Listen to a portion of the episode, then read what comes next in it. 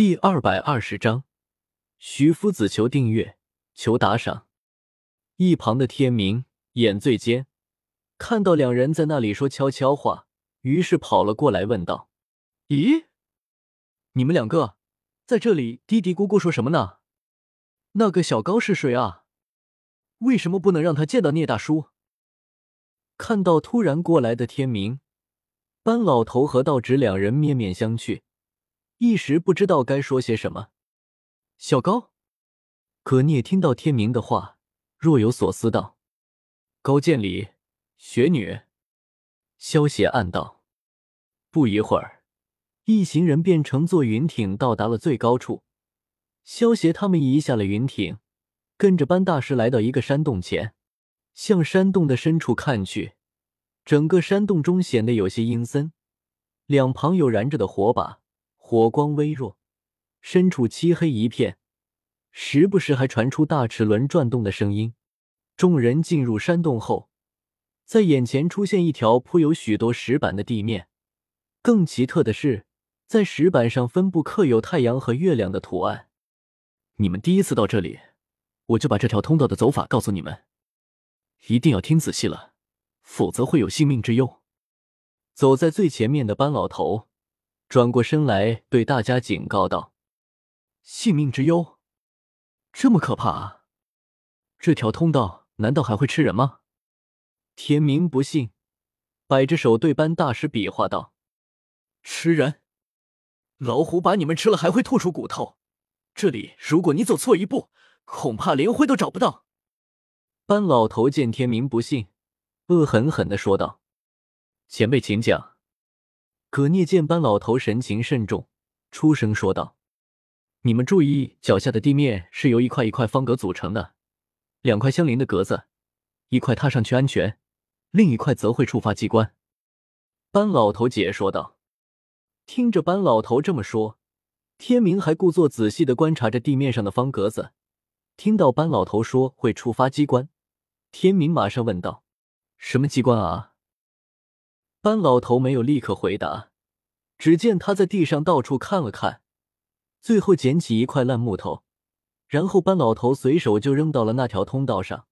只见那块木头撞在一个方格子上，格子一下子打开，伸出一个机关，死死的夹住木头。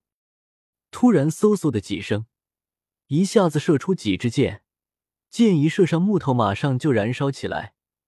看着木头一下子就烧着了。天明张大嘴，惊讶道：“不会吧？剑弩上带有树油，一点就着，火势比平常强十倍，所以只可踩在画着太阳图案的格子上，万万不可踩到画着月亮的方格。”班老头这才慢慢说道：“老头，你们在自己家里还要搞那么多可怕的陷阱啊？”看到那么可怕的机关，天明问道：“墨家弟子都经过严格训练。”熟知地形不会犯错，这些机关是为了对付那些不受欢迎的客人呢。不受欢迎的客人是谁啊？萧协出声说道：“比如嬴政、魏庄这些人。”嬴政、魏庄。好了，班大师，我们赶紧走吧。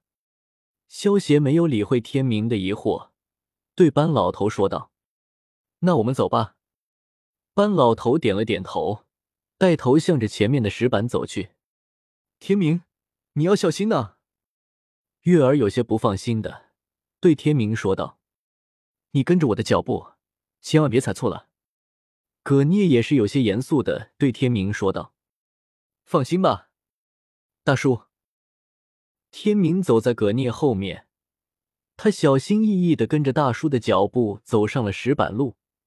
萧协三人则是走在班老头后面。不一会，葛聂等人已经通过了那条石板路，天明也走到了最后一个上面。天明忽然不知道该怎么走了，因为他发现他现在踩的那块方格的左右两边都是画有月亮图案的方格。啊，怎么回事啊？这两块图案一样。天明说道：“呵呵，天明，快点过来吧。”月儿笑道：“天明看到大家都看着他，于是傻傻的说道：“我们已经出来了，是不是啊？这里已经没有机关了，你就放心走吧。”葛聂说道：“你不是很英雄吗？现在有点熊样。”班老头挖苦道：“走那么久阴森森的山洞，我活动活动筋骨，谁说我害怕了？”说着，天明还真的活动起来了，一会儿动动手，一会儿动动脚，又是弯腰，又是伸手。啊！天明的动作却越来越大。天明由于重心不稳，一下子向后倒去，他的手反射性的向下按去。月儿看到天明按向的是画着月亮图案的方格，惊呼道：“天明，不要！撑不得！”班老头也喊道。萧邪目光一凝，右手成爪，直接将即将落地的天明给吸了过来了，然后对着有些没有反应过来的天明，严肃的说道：“天明，不再做这种让人担心的事了。”尤其是在关心你的人面前，萧邪看出天明这小子是故意跌倒的，他也不会按到月亮图案的方格，他只是想要恶作剧一下。萧大哥，对不起，我错了。天明看到萧邪认真的模样，就知道萧邪已经看穿自己的小把戏了，连忙乖乖认错。天明，你没事吧？一旁的月儿有些担忧的问道。我没事，月儿。天明转头笑道：“见到天明安然无恙，葛聂他们也暗自松了一口气。不过想起萧邪刚才隔空将天明吸到身边，有些感叹道：‘好深厚的内力。’”机关城外，远处的山崖上，魏庄和赤练并肩而立，远远的看着机关城的方向。魏庄大人。身后一个戴面具的人恭敬的说道：“李斯找我有什么事情？”相国大人向我传达，公叔家族已经出动，请您做好准备。明白了。这次派谁过去？赤莲问道。让尹福和灵儿过去。他们两个都过去。网已经撒开很久了，也应该到了收拢的时候了。魏庄嘴角扬起一抹冷笑。萧协他们跟着班大师走过一个拐角，走了一会，大家来到一处断崖边上。断崖的另一头上，一个吊桥慢慢的放了下来。原来发出声音的是一个巨大的瀑布。只见瀑布底有许多大齿轮在转动。萧协的目光看着瀑布下面的水潭，好似将水面看穿了一样。过了一会儿，方才收回目光，喃喃自语道：“玄武吗？有意思。”在班老头的带领下，萧协他们很快便来到了桥的另一边。只见桥头站着一位白胡子老头，这个白胡子老头身穿镶有白边的灰衣，背后印有篆字体的“徐”字。徐老弟，你这个大忙人怎么有空来迎接我们啊？班老头看到白胡子老头笑道。结果白胡子老头理都没理班老头，目光紧紧的盯着葛聂。应该说是紧紧的盯着葛聂手中的渊红上。许夫子感兴趣的，可不是你这个糟老头子啊！